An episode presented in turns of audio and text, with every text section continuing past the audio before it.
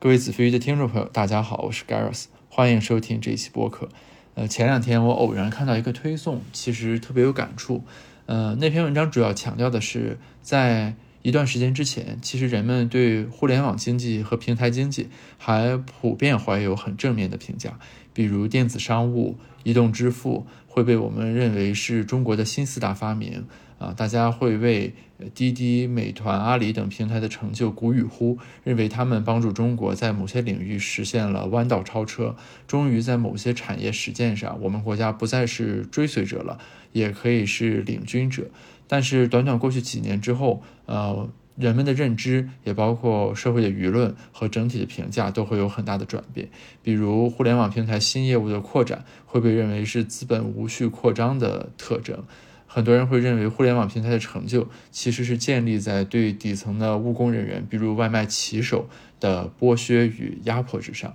那么，当前数字经济依然是我们国家发展的嗯着力点。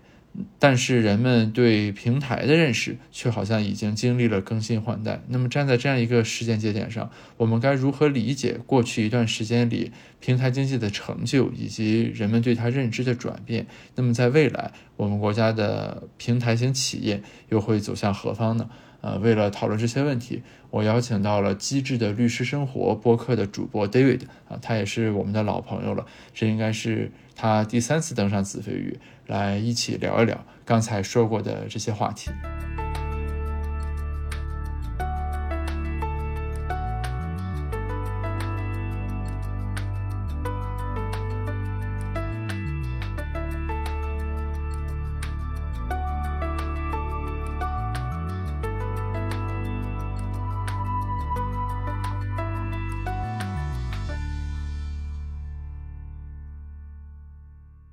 我是想，我们今天聊一些跟这个平台经济相关的这个内容，特别是不同的学科对这个事情的看法是怎么样的？我觉得这里面是很值得交流的。因为我最近开会有一种感受，就是哪怕同一个事情，然后不同的人去看它的时候，它那个出发点是不一样的，就好像切菜，你这个起刀从哪切的那种感觉。所以说，我觉得今天主要想聊聊这个。就第一个就是说。其实就平台经济目前的发展，中国可以说可发展是非常迅速的，特别是在那个消费类的，对，呃，这个方面，对吧？不管是外卖啊、电商啊，呃，什么这个交通出行啊，就这个方面，这里面就有个问题，就是说，呃，为什么能够在平台经济的这个领域里面，中国某种意义上实现了弯道超车？就是在之前很相当长的一段时间里，这一波互联网浪潮起来之前，大家一直就在说中国要学习什么，嗯啊，我们怎么样去追赶？对吧？我们跟人家学习什么？但是你很明显在互联网这一波这个呃平台经济里面，中国变成了一个输出的模式，甚至你稍广义一点，还可以算上什么这个移动支付，就诸如此类，然后大家就开始往国外送这些模式。所以说，就在这方面，怎么来理解平台经济在中国这种爆发式的这个兴起？这个问题的 A、B 面就是它那个反过来，其实就是说所谓的平台出海。是真命题还是伪伪命题？对对对对，所以说可以先说说这个。嗯，我觉得它其实也分一个表象的原因跟深层的原因。我觉得表象原因可以列举出非常多，就比如说中国的人口规模大，它可能一周可以抵上别人一个月的数据收集量。呃，还有这种中国对于基建的推进速度、物流体系，还有很多这种东西。嗯，它是能够。它它是能够举新办，就是中国擅长把大量的人集中在一块儿，在一定的短时期内办成什么事儿。然后至于这个事儿呢，事后有没有什么问题啊，或者说其他的，它都暂且先不论啊。这是一个非常有中国特色的一个呃做项目的方式。嗯，还有一些其实呃，大家常常拿互联网来讲弯道超车。嗯，因为弯道超车它。不需要经历以前的那一波，对，嗯，就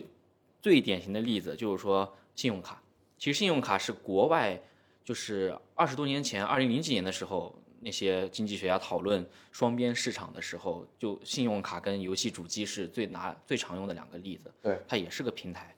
嗯，但中国它其实压根就没有普及信用卡的这种体系，它其实直接。上来就是在线支付来取代了信用卡的这个功能，而且发现，呃，线上的这种数据收集跟评估要比你线下这种银行做的来的更好。这也就是渐渐引发了之后，呃，阿里 阿里的一些暴论之后，这之后也发酵的一些原因。嗯，但你说中国学外面东西了吗？还是学了的啊，就是但学的可能是更底层的，呃，这种网络的无线传输的架构，或者更大底层的一些技术的东西，或者说数据传输啊，或者其他的很多技术层面我们呃懂得没有那么透彻的一些领域，其实还是在不断的学习过程中，只是中国擅长把模式化和方法论中间层的这个东西，它推得非常快，呃，所以这是我的。观察。此外，就是在我们法律领域，呃，就法学家们或者律师常常探讨的，就是说管多管少的问题。大家总觉得一开始这个东西兴起的时候，嗯，大家管的不太多，似乎给了它一定的这个发展的空间。我觉得是有一定道理的。就是，嗯，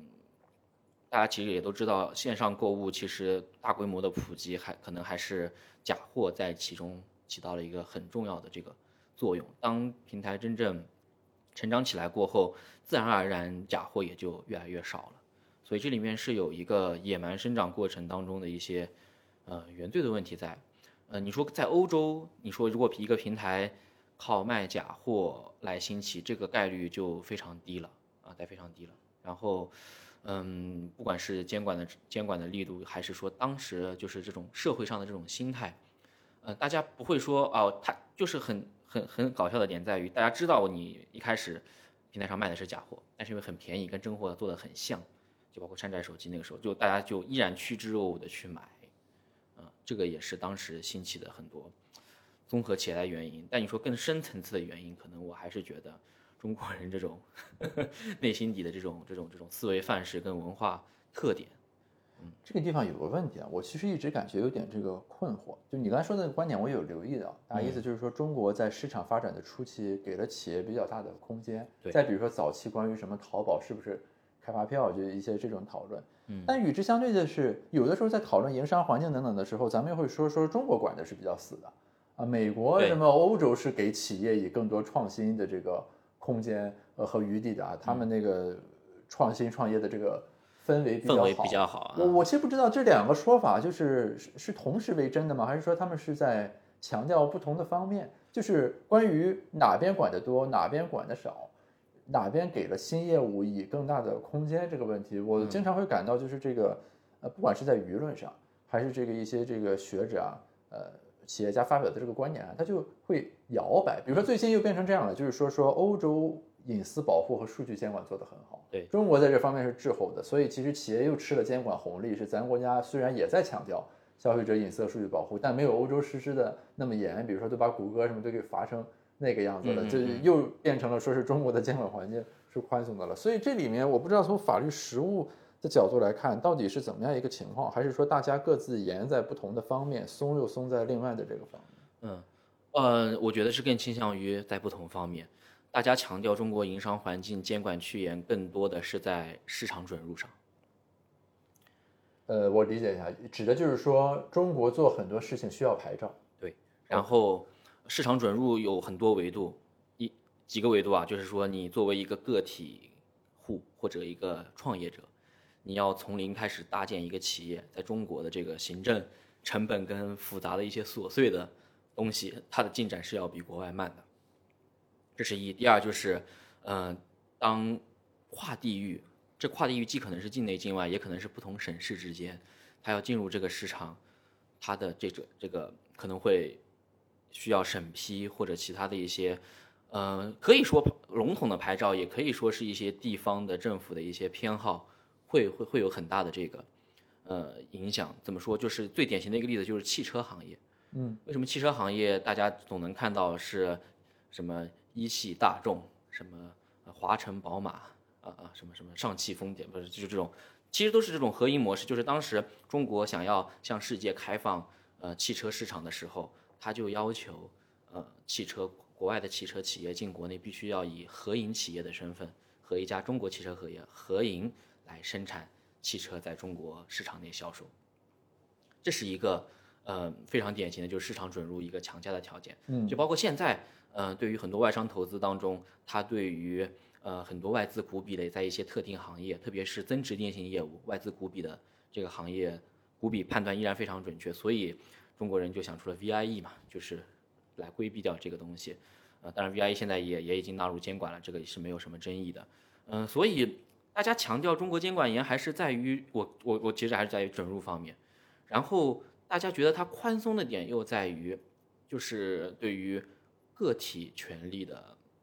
呃维护或者监管上，很多骨子里大家其实更习惯性以集体的视角来看问题和解决问题。所以呢，呃，你能看到欧盟在隐私保护和其他的平台经济规制上，更多的还是以消费者权益保护为出发来进行处罚的。呃，但其实在国内，呃，这种处罚也有，但是金额都非常少。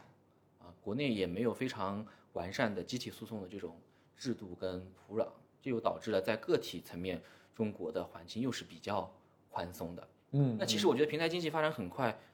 两个维度，一个维度其实是这种比较强有力的企业，呃，通过大就是通过各种途径，它其实是可以一定程度上相比外资或者其他新兴企业更好的去处理这些政府关系和一些呃疏通一些环节。另外一方面，他们在面临个体层面的监管的时候，其实呃也是确实是吃到了一定的红利的。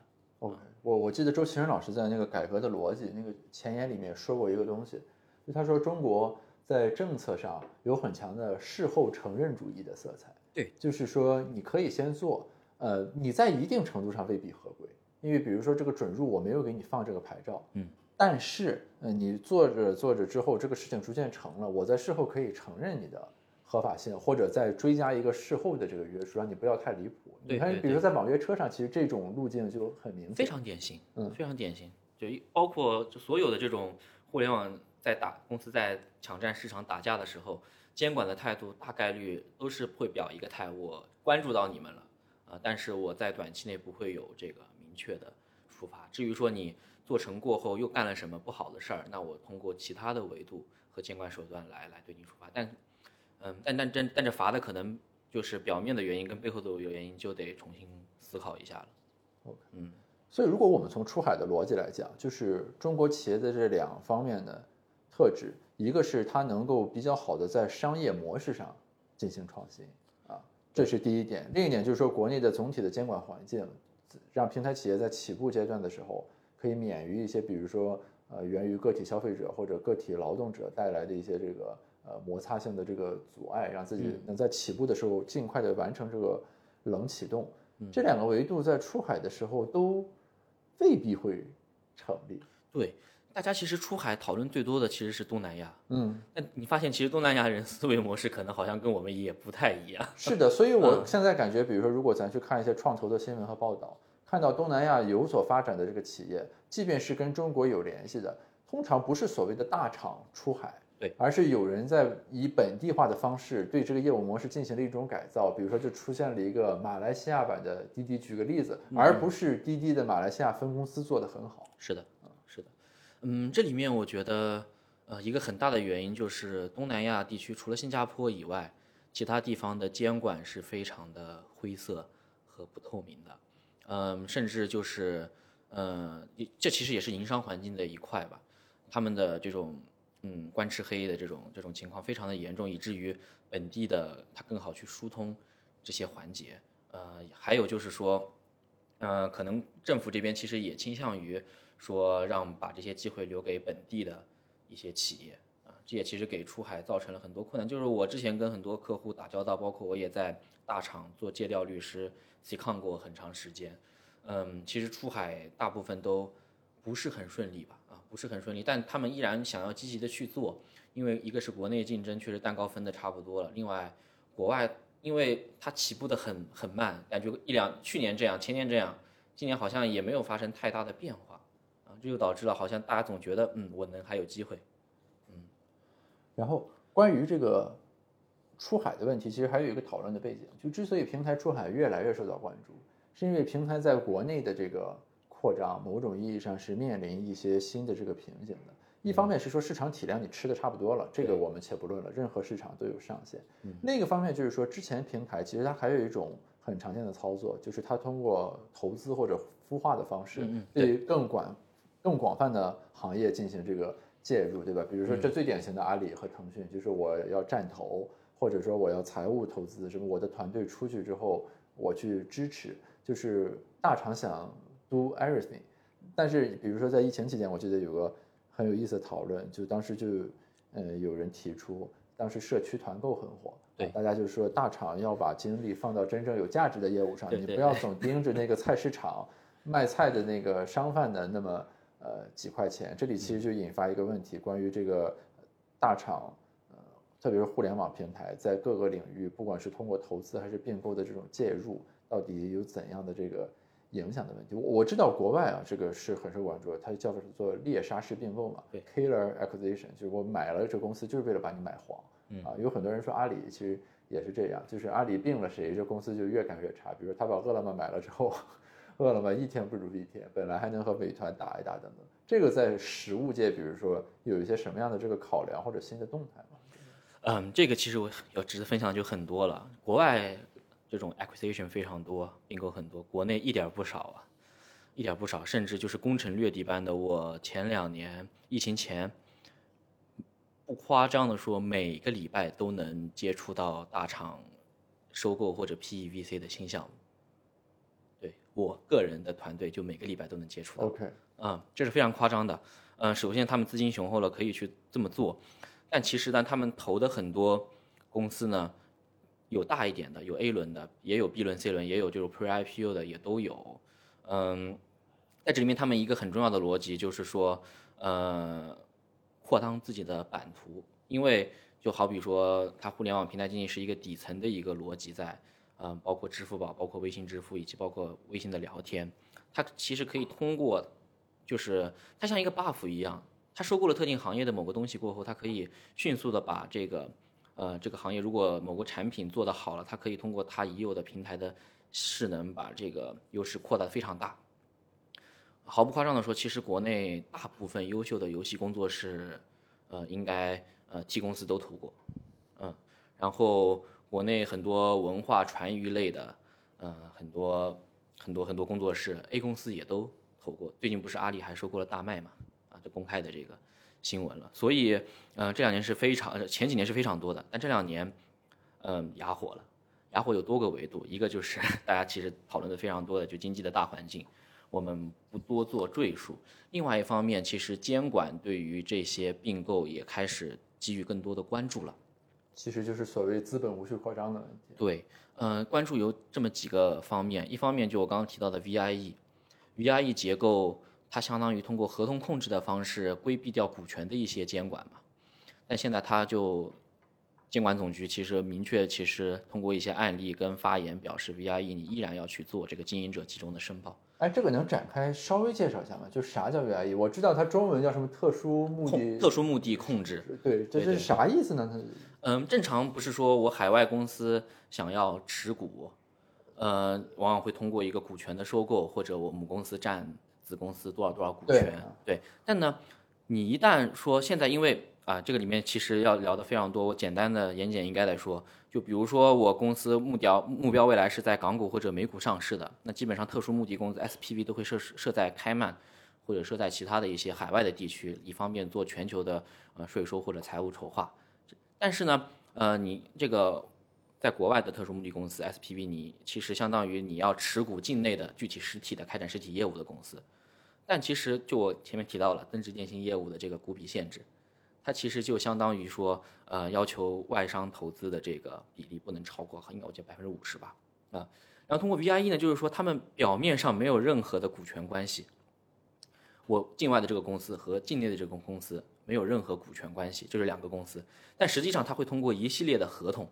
包括经营合作协议，包括类似于这个人员流动协议啊，包括其他的一些呃境内境外的这种这种这种这种战略和协议，一系列可能一套下来十几份，呃，来达到就是说境外这个公司可以控制这个。然后这个模式呢，在就是 A 股之外的其他就资本市场的这个呃证券交易所上，基本上承认你这种模式是可以控制境内的很多的这种业务跟实体的。啊，这个我想确认一下，嗯就很明显，这个如果要生效，也是要有赖于中国法律保护的。我举个例子，比如说我就撕了这合同，我不承认那个境外的 VIE 和我有关系，对，那你这个是要靠中国的司法体系来保证这个投资者权益的。是的。所以事实上等于是中国的监管机构允许了一种，但当然我不好说的这么直接，应该就是说，嗯、他至少没有去否任何一个交易，直到就是说 PEVC 实在是这个资本它的渗透实在是太夸张了，以至于规模太不管了，然后他就呃总局是通过一个案例披露了，就是说这个 VIE 结构的你要来这个并购需要来我们这儿申报，这个案例一出，所有的类似交易就都要经过中国政府部门的那个但这里有个问题在于，那个 VIE 的实体不是在中国境内的。对所以其实中国，比如说工商总局是不掌握开曼那儿到底有多少个 VIE 的。理论上来说，这个地方的监管是有难度的。嗯对就如果他就是不申报，其实这还得就是监管部门自己去查找线索，因为它和国内还不太一样。国内是说，如果我就是个内资的公司，我要做这个变更就要去工商总局，你不可能绕过监管部门。对但是如果是海外的话，其实比如说这个数据就不在咱这儿，就类似于天眼查上其实就没有 VIE 的数据。对你天眼查上查很多互联网平台经济模式下的企业，其实是查不到、穿透不到实际对控制人的，啊。这也相当于就保护起来了。所以说，这其实是有一定的监管难度的。虽然监管部门表示了这个态度，对对，但现在就是，嗯、再到往后，其实就是从阿里那次事件、金融领域的这个事件开始，就是掀起了对平台企业的监管之风嘛。所以其实平台企业现在这种并购的数量直线下滑吧。现以前我们每个礼拜都能看到，呃，做这些评估的交易评估的，反正就这两年一个月可能都没有一个，嗯，可能这个我觉得是一个很重要的原因，嗯，可能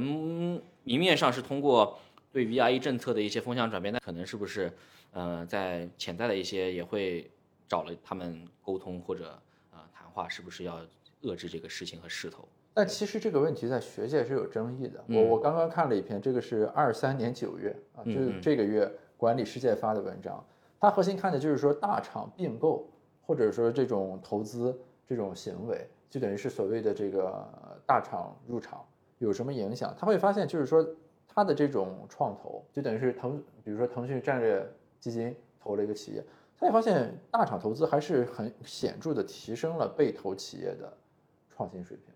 就是这是说，这是基本上我觉得是完全讲得通，的。就是说它不啊是一个大树之下寸寸草不生的这个逻辑，就是大厂是有帮助的，这个也很直观嘛，对啊因为你大厂它各种资源什么，我一投这钱多了，呀，肯定好支持做事儿。嗯，对，但是当然这里面有潜在的问题，就是说它可能使这个市场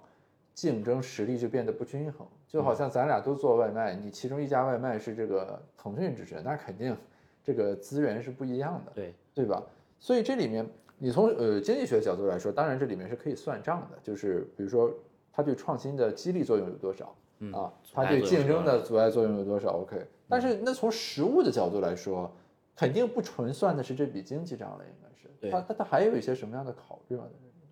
嗯，还有一些考虑，怎么讲？让我来想一想。实物层面，它其实就是正常的并购交易嘛。对，在市场经济的逻辑下面，你并购交易只要不触犯法律规定的红线，你都可以做。只是说你这些交易你也可以去，你也可以去做的，只是说你要多一道行政的这个审批的这个环节，让监管部门来告诉你，你这个交易对市场究竟有没有害。有害的话呢，即便即便你在法律规定的这个红没有触犯法律规定的这个红线标准，它也可以否你的。甚至就是说你在合并之后也可以下令让你剥离，就是你合并了你再把你拆开来，这种情况也都有。嗯，但还有一个值得关注的就是说，嗯，扼杀式并购其实大家世界范围内近期讨论最多的案例就是 Facebook 收购 WhatsApp。嗯嗯，这很多年前了。但当时其实 WhatsApp 在被 Facebook 还包括 Instagram，呃，当时收购的时候，一个是这两个 APP 还是比较小众，收购过后迅速崛起；另外一个就是说，它确实是在被收购了过后，和这个 Facebook 或者说和其他的地方有了更多的联动和推广，然后再得以发展。从这个角度上，其实又是感觉是激励了创新。嗯，这里面还有一个非常 tricky 的点在于，政府机构在做类似的监管审查的时候，也会引入经济学家来做经济分析的。但这里面呢，就是正反双方都会找支持他们观点不同的经济学家提供不同的经济方面的这个解释，就以至于到最后，其实你很难依然通过经济的路径来把它论证明白。依然就是说，可能最后监管者呃要服务于某个更宏大的监管目标，比如说就是啊你这个资本搞的现在很多民生产业乌烟瘴气，呃他觉得不好了。那其实在这个总的方针的思路指导下，其实实务上有很多配合他们的这个手段，只是说你怎么找这个切入点跟呃角度了。不管切入点有很多啊，有税收、反垄断、数据，其实内容监管这个就非常多了。哎，这儿正好，我很好奇，咱先说一下刚才的这个，就是说监管有很多手段。你刚才有提到一点，比如说，就即便你买了或者合并了，如果我认为你这不合规，可以强制你剥离或者再拆分。对，这个在实际上怎么做呢？因为我理解这是买定离手的，就我买你这公司，我交了钱，你把股权拿过来，然后工商变更一做完，这公司就是我的了。对，那你剥离怎么办呢？是只要把这个合同倒推回去，呃，他把钱退回来，我再把股权。给弄回去吗？就是呃，基本有点像，这里面其实是法律上恢复原状的概念。嗯，在实务中是这么操作的。呃，监管机构其实是会委托监督受托人，啊，第三方的咨询机构或其他的这种专业的机构做监督受托来监督你出这个剥离的方案，你自己出，你出完过后让他们来审批。但这种东西很多这种大的企业往往也都是有上市或资本市场运作，他也不敢拖太久。然后就在限期内出相关的这个剥离方案，把哪块哪块的业务和人员，呃，就是剥离出去一个大的方案，然后配合我们由律师准备一系列的这种合同来终止呃以前的劳动关系，然后成立一个新公司有新的劳动关系，然后再规定一个明确的时间线，几月几号前完成哪一步，几月几号前完成到最后啊一个新公司成立，以往的这些劳动关系跟新的人就全部签。然后还要让这个监督受托的团队在未来的三到五年甚至更长的时间内，有十年的也有，来监督他们这两个公司在业务上的合作是不是真的剥离和作为两个公司来运营了。它是一个很漫长的一个监督和推进的过程。但这个很有意思啊，就是因为我们刚才看的角度都是说大厂要买，你监管机构不同意，所以不让你买，即便你买了也要恢复原状。嗯，但你从那个。小公司的角度来说，等于这是本来是人家创始人退出实现财务自由的一个机会，然后他就等于公司卖不掉了。嗯，公司卖不掉，嗯，实际上就是对对对，是的，是的，是的。嗯，但首先这种剥离是出现的非常少见的。就咱刚才提到，就是说，嗯，管平台其实有很多种管法，对吧？就我当然可以直接介入到你这个实质性的东西，或者以及咱中国有很多特定的信号。传递的机制，比如说人民日报发文，告诉大家不要总盯着菜篮子，大家就知道，就是说社区团购你最好就别干了。然后这两年关于这个数据和个人隐私的保护等等，就是，呃，我猜测，因为之前我大概我记得我看过一些书，就是说等于不同形式的监管手段，它有不同的法律实质，所以说用什么手段来管，其实是一个很有。学问的事情，就好像你理论上来说，全都可以用行政指令来管。那市场总局就跟你说，要求你这样，你就必须这个样。这当然是一种管法，但肯定那还有更多的这个呃方式。这是一个维度，就是怎么管，用什么手段管。另一个维度就是说，呃，你管什么，或者说管到什么地方。这里面既有监管部门要考虑，也有平台要考虑，还有他俩要分，对吧？比如说微博上有人胡言乱语，这个东西是不是该？呃，微博来管，什么情况下应该是这个网信部门介入来管等等，这个方面大概是一种什么样的框架来考虑呢？它好像也不单纯是个那种法律学理上的讨论了啊，就说什么应该立法，什么应该行政，它是不是还是要有一些这种实际操作的这个一个权衡的？对，嗯，目前来看，常用的这些手段，嗯，针对不同场景，基本上有一些监管的。基本的这个路径和思路，就比如说总局市场监管总局，他查的主要是就是和消费者息息相关的。OK，啊，就比如说这个不当宣传广告，然后虚假宣传，数据杀熟这也算了。对对对，算算算，跟消费者相关的会由他们管。然后跟数据相关的，呃，目前是嗯网信管，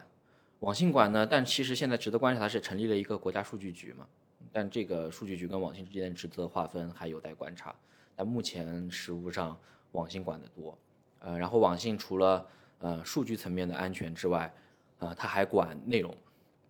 其实，在互联网上的一些账号的发言或者其他的一些情况封号，呃，网信这边也是会进行一定的监管。然后呢，就是近几年兴起的比较多的，就是平台上出现了非常多头部的主播，以至于这些主播自己也成了一个小平台，嗯嗯，甚至营业额比很多平台都要高非常多。那这种情况呢，嗯，目前来看好像都是以税的角度来去监管这些看人的主播纳税是否合规。对对，因为这些小主播涨涨得特别快，然后可能指数级的财富增长，它税收意识和税收的各种合规会做的比较滞后，往往是通过呃税的角度来弄的。因为相当于我也可以理解，你税可以非常好的来作为一个方式去切入，但如果你要通过呃数据，或者说你要通过呃竞争消费者的这种角度，那其实这些主播外壳还套了一层平台。它很多其实是平台的义务。你说你主播在上面，呃，做生意，那你很多义务是平台该做的，你数据的安全，你这个消费者买你的这个链路的这个这个信息安全跟其他的这这是平台该做的，所以往往对于主播，貌似现在也只能只能通过只能通过税的方式来比较好的进行触达，不然它因为它外面还套了一层平台在保护他们。但这里其实是有个公平性问题的，嗯，就是说，比如说你要查税，你也不应该只查头部主播，其实大家都应该查。对，对但一个都能查的概率不高了，因为这个我这是一个老生常谈的问题。中国很多收入标准其实大量的个体工商户，他确实在税收上也很难很难，基层工作很难做，就是嗯，因为个体工商户和小商户，你申报跟实际的这种金源来源，你到底是个人的这种生活类的转账，还是确实就是业务有明确合同追溯到合同的这种印表记账，那这个很难很很难很难那。反过来讲，也是另一个维度的公平，就是你这个主播有如此之高的收入，然后你在税务合规上还这个偷税漏税的话，那当然也是要查。这里面有个那个财富的分配问题。对对对，分配和再分配的问题。OK，嗯，那这里我想拆开了聊一下。你比如说，嗯，抖音是短视频平台，那视频上会有很多低俗的内容，还有比如说有人故意摆拍来博眼球，微博上也是一样，比如说有人在微博上嗯擦边对嗯擦边各种的，就不管是违反，嗯，什么公序良俗。公序良俗的，或者违反基本的这个社会伦理的等等，他发这种内容，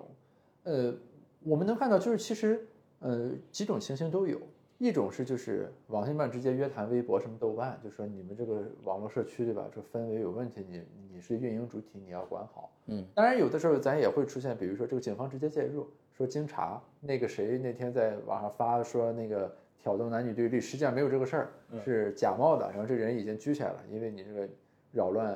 呃公共秩序等等。嗯嗯，就所以说，其实是不是可以理解，就平台和这个监管机关在这里面的这个边界，或者说他们的这个在监管上的分工与协调，是有比较大的自由裁量的空间的，也是因时因势而可以灵活调整。嗯，我觉得与其说是灵活调整，其实大家很多事情，其实如果你以一个公务员或者监管机构的视角来看，落实到每个人自己身上，就是说大半夜的一个人发表了不正当言论，公安要上门去抓，我觉得可能大家其实都会都都会比较疲惫吧，这是一块。那至于说那种特别大的案子，比如前段时间就是知网反垄断、罚弯、罚数据的这个，那那就是更高层的、更高级别的有了明确的呃要求和指示的时候，嗯、监管上面其实就是走了反垄断跟数据两条路径，呃，去来治理这个呃知网的这个这个情况。嗯但内容型的平台面临一个问题，就是它底层上一定是管不过来的，还好，我觉得就就是因为你内容太多呀，它怎么知道知道知道，它是会通过管你平台嗯来管实际的这个情况的。其实现在，呃，执法机关我们之前在一些项目中也有过沟通，他们是会有一个系统来，就是说实时的去看各个平台上的一些客诉或者一些呃危机事情的一种情况的。然后，其实对于平台而言，他们需要做好平台内的自己的治理。如果平台上面低俗内容过多，一直一直一直被举报的过多的话，那，平台方是会被监管部门约谈的，啊，然后那那平台方不也面临管不过来的问题吗？嗯，所以你能看到很多简单粗暴的管理方式啊，就是说，比如说关键词屏蔽，对对对对对，其实就是你发不出去。现在比较流行的也不是直接屏蔽了，它给你限流，就你这个东西让你以为你自己发出去了，OK，也会给你一两条评论或者几个人点赞，让你感觉啊 OK 有人看到，但其实这个就是被限流了，你不会被推送到很多用户的这个终端上。就是通过这种方式，它红线的东西肯定直接不让你发出去。对，一些擦边可能有争议的，它通过限流的方式来进行处理。呃，还有一种方式呢，呃，就是直接就是让它扩散过后，如果说呃监管有了一些新的要求，它再配合监管去去进行删除。嗯，所以很多前段时间很多内容博主会非常抱怨平台限流这个事儿。他们发的东西明明没什么问题，因为一限流就直接影响他们这个视频播放的数据，就会影响他们的利润、收入啊。哦，我终于搞明白“限流”这个词儿是什么意思。它有两方面的，一方面就直，一方面可能真的因为你含商业推广或这种，但其实更多的就是因为屏蔽或者算法不够精准，或者其他一些呃歪打正着，受到了一些边缘影响，让你这个视频限流了。那这些以自媒体为生的这些博主，那肯定会对于。限流会比较的难受吧，嗯，OK，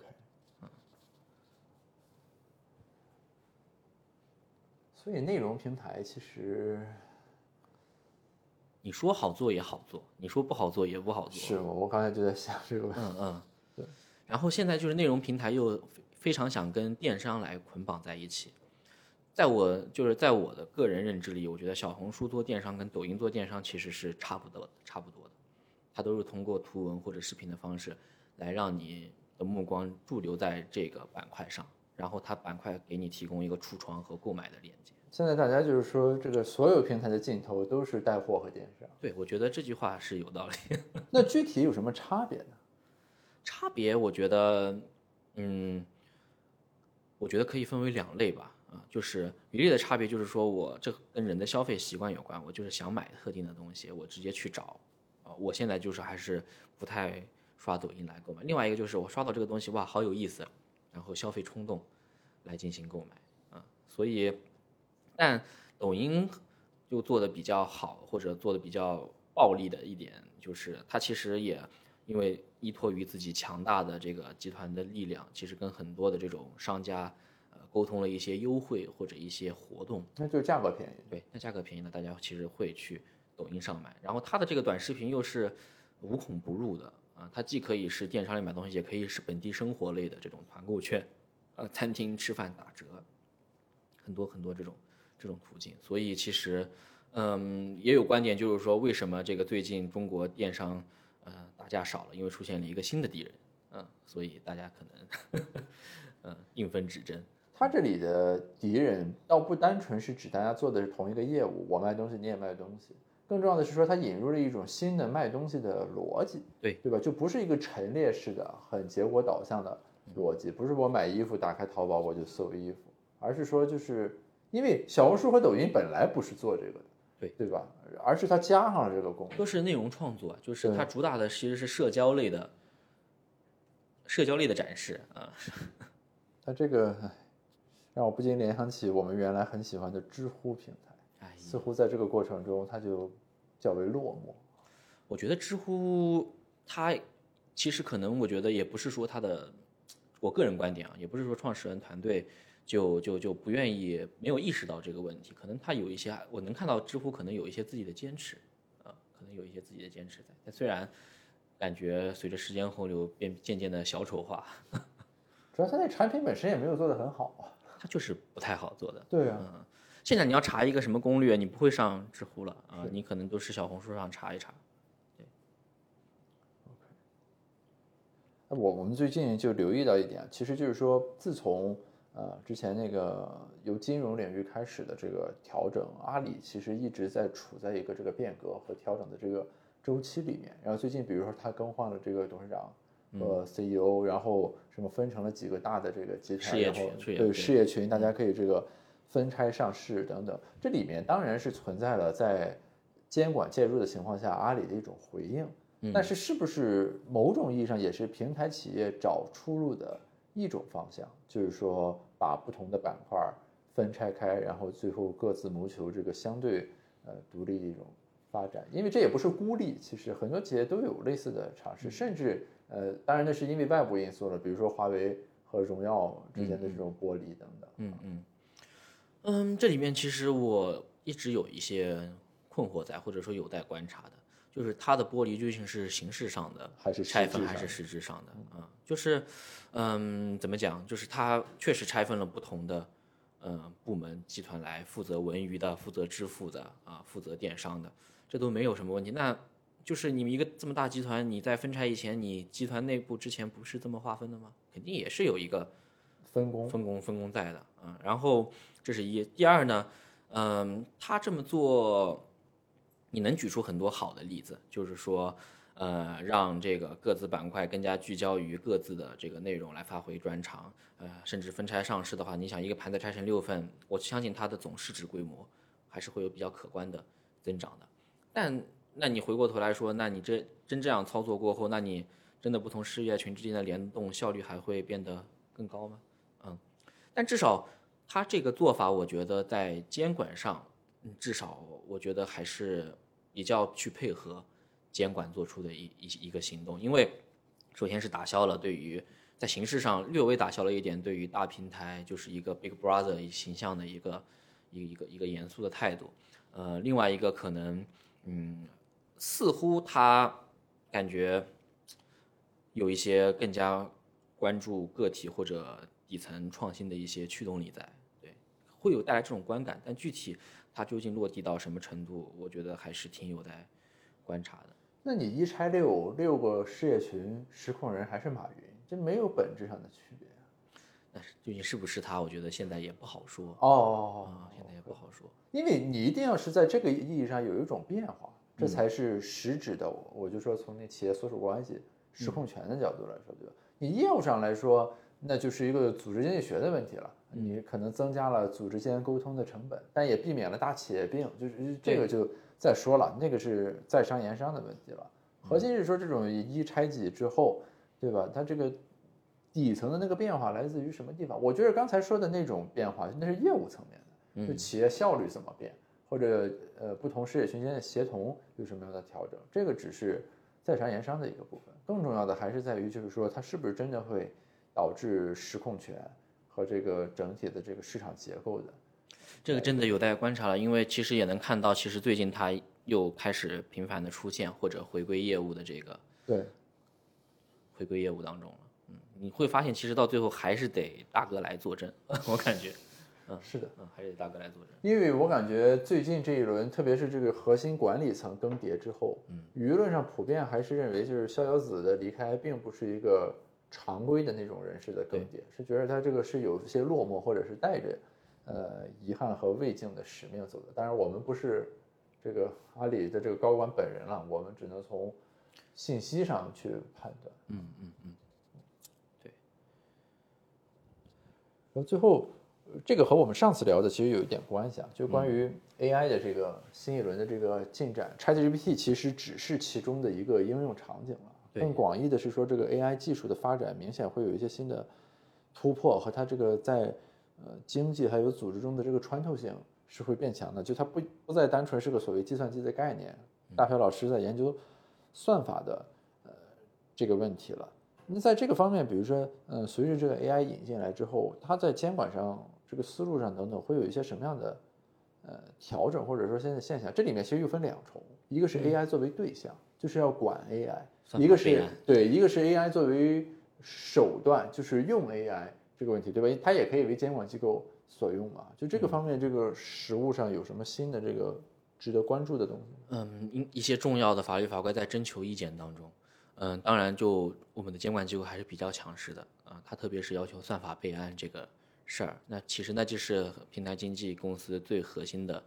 这个商业商业的机密类型。算法备案就是指算法的代码。要交到监管部门去。对呀，对对对。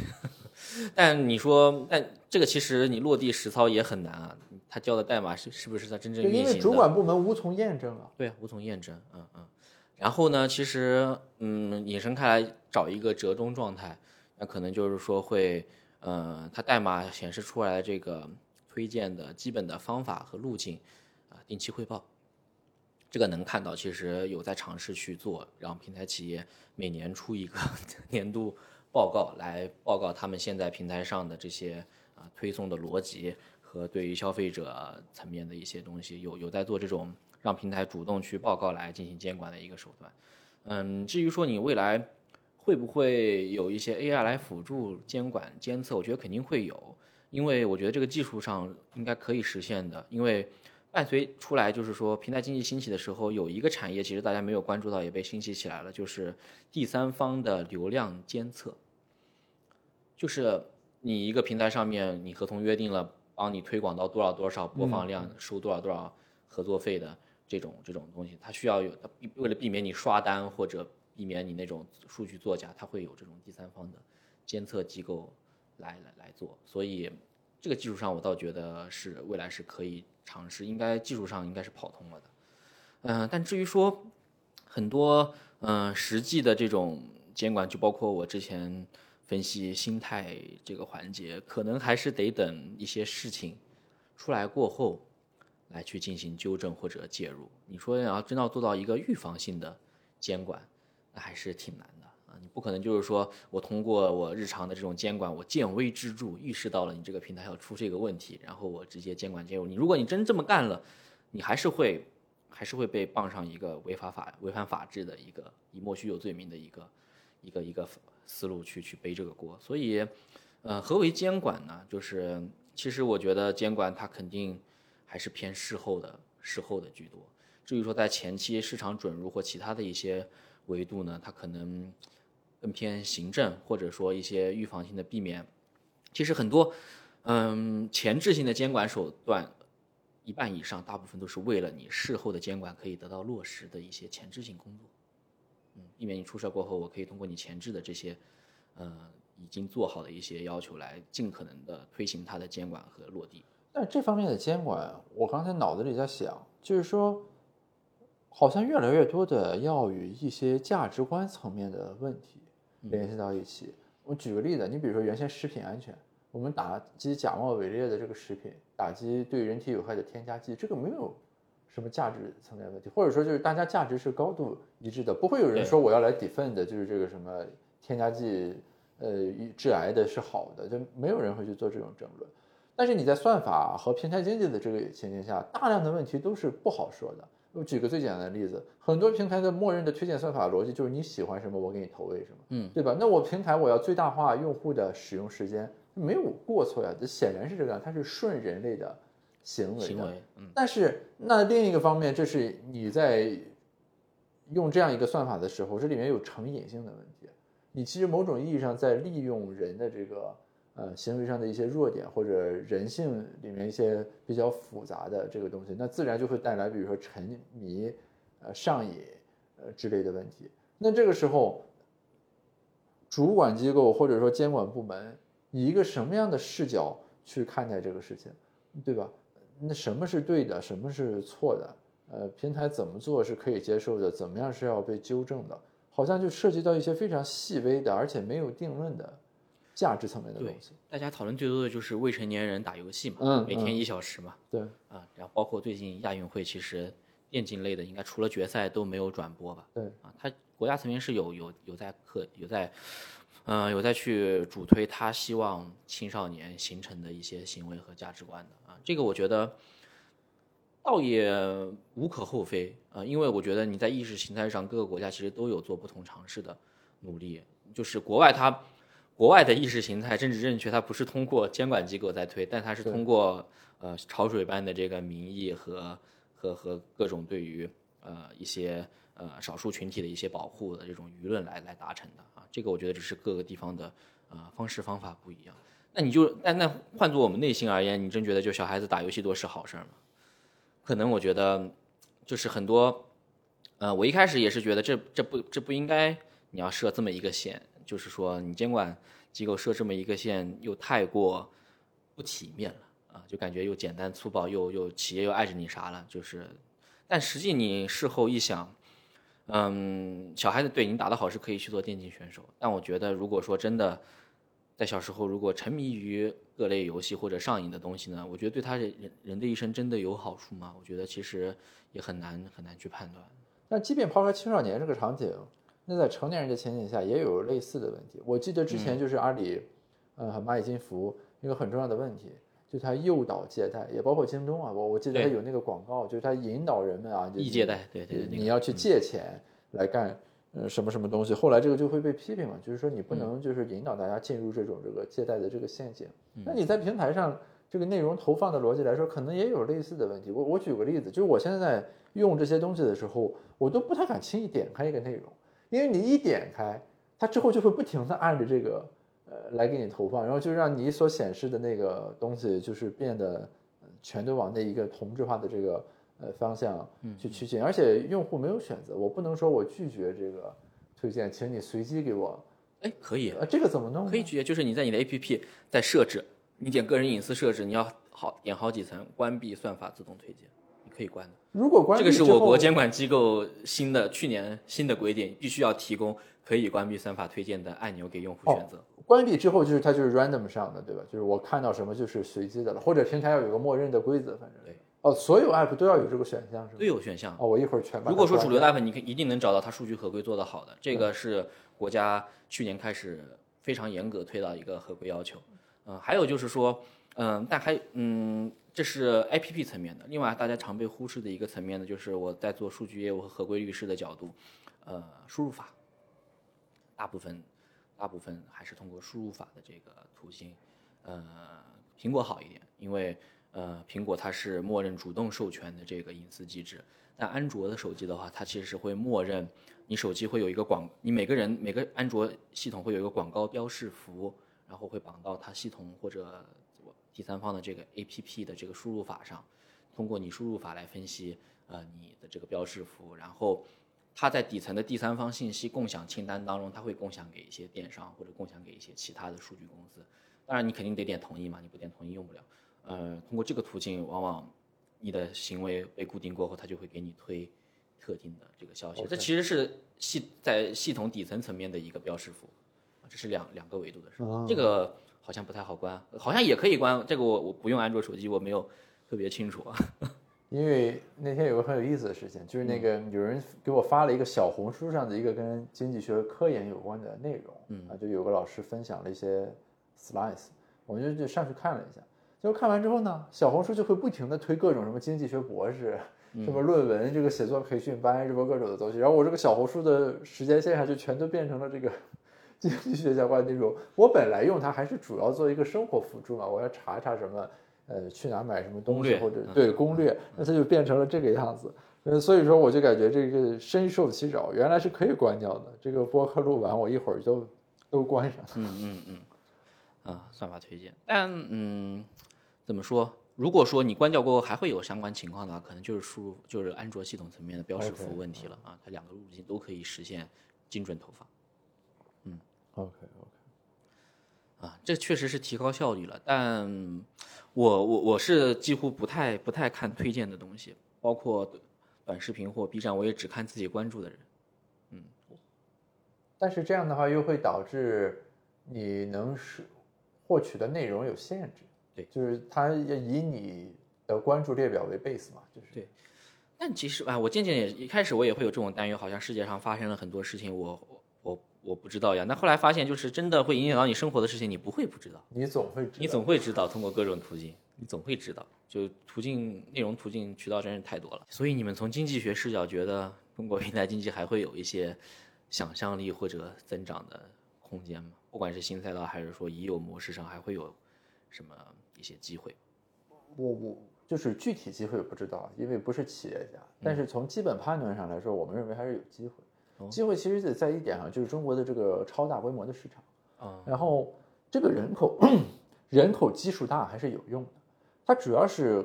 给了你巨大的这个尝试的空间，以及任何一个被初步验证可行的东西，有一个那种爆发式的这个成长的机制，这个还是呃很重要的。就是说，因为很多东西不以规模为前提，就无从谈起。嗯啊，对吧？你就是咱在一个村儿里，你不会说第一什么共享经济，你一定要是在一个相当大的这个范畴里，然后它能够在某个场景里面形成一种现象级的这个商业的这个尝试，然后最后成长起来。所以就是你如果从这个角度来说，就是我是认为啊，就是平台经济不管是现存的部分的未来发展和未来新成长的这个企业，都还是有空间的。那反过来讲，就是刚才这个讨论背后隐含的，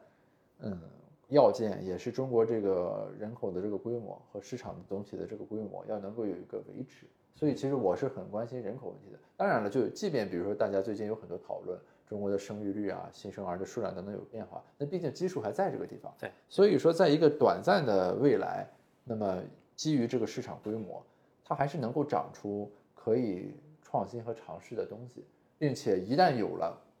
验证成功的这个市场，可以让你迅速的膨胀起来，这个我还是有信心的。你至于说真的人口那个数量出现一种量级上的调整什么，那是一段时间以后的事情，很远以后的事情。对对对，所以就是你单纯从经济学的角度来说，我我是感觉平台经济依然在中国是有比较大的空间的，不管是从存量还是增量上来说。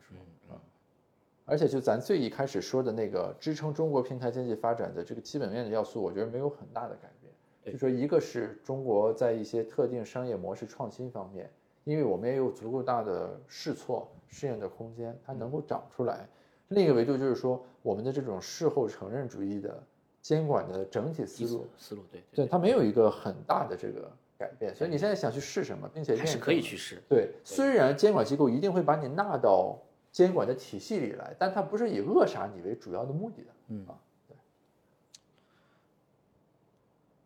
，OK，很有道理。所以渠道它本身还是重要，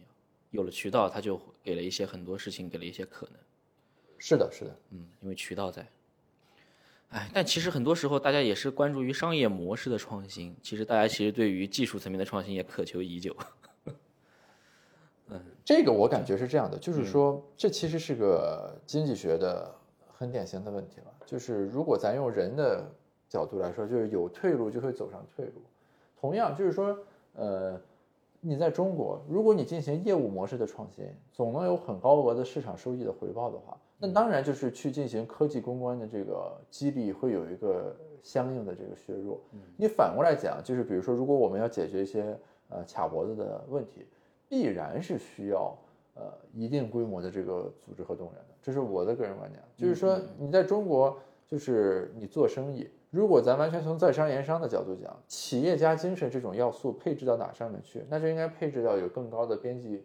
回报的回报的上去事情上面去。对，那如果科技创新本身这个不确定性非常高，边际回报又没那么大，那自然就是往这上面倾注的这个。呃，市场的这个要素投入就会少。嗯，那反过来讲，就是要在这上面有所回报的话，有所突破的话，那就一定要以某种方式对这个资源进行再配置嘛。啊，所以说就是呃，有很多人会嘲笑啊，说你看咱好像呃在芯片等等方面，呃有很多这个布局，呃包括国家的产业政策、呃财政什么的也有相关的这个支持，然后但是事后又有很多企业，比如说做的那么。不是那么的尽如人意，甚至有一些出现了一些这个呃很 weird 的现象，比如说他把个浏览器代码改改，说是这个新浏览器。对，呃，当然有这样一些现象，但是其实就是不能因为有这些现象，就否认说在这方面做的这个组织动员的这个价值和必要性。它确实展现出来的时间，它是一个时间周期的事情。对对对，而且是很长周期的这个时间，所以这个是需要时间。学校是不是还新开了一个把硬件软件分开来了？新科。就是信科现在有四个研究生院了啊，就是什么微电子、集成电路等等等等，也是想在这个方面做一些这个布局和规划吧。所所以就是我觉得是这个样，就是所谓的大厂不要总盯着赚卖菜人的钱的这个事情，这个要从几个维度去看。嗯，一方面是因为他觉得这儿有钱能挣，另一方面也是他未必挣得了其他维度的钱。你你说让咱国家所有的互联网平台全都去搞芯片研发，也不见得他们就能把这个芯片做成。什么样子？更核心的还是在于要把激励搞对，然后发挥组织动员的能力，然后以让相关的要素配置到在这个领域里面能有产出的那个场景里面，才能形成我们想要的那个收获。大厂研究院一开始都是抱着纯做科技研发的角度去做，但到最后它依然没有办法逃避和商业目的来捆绑。是，嗯，对。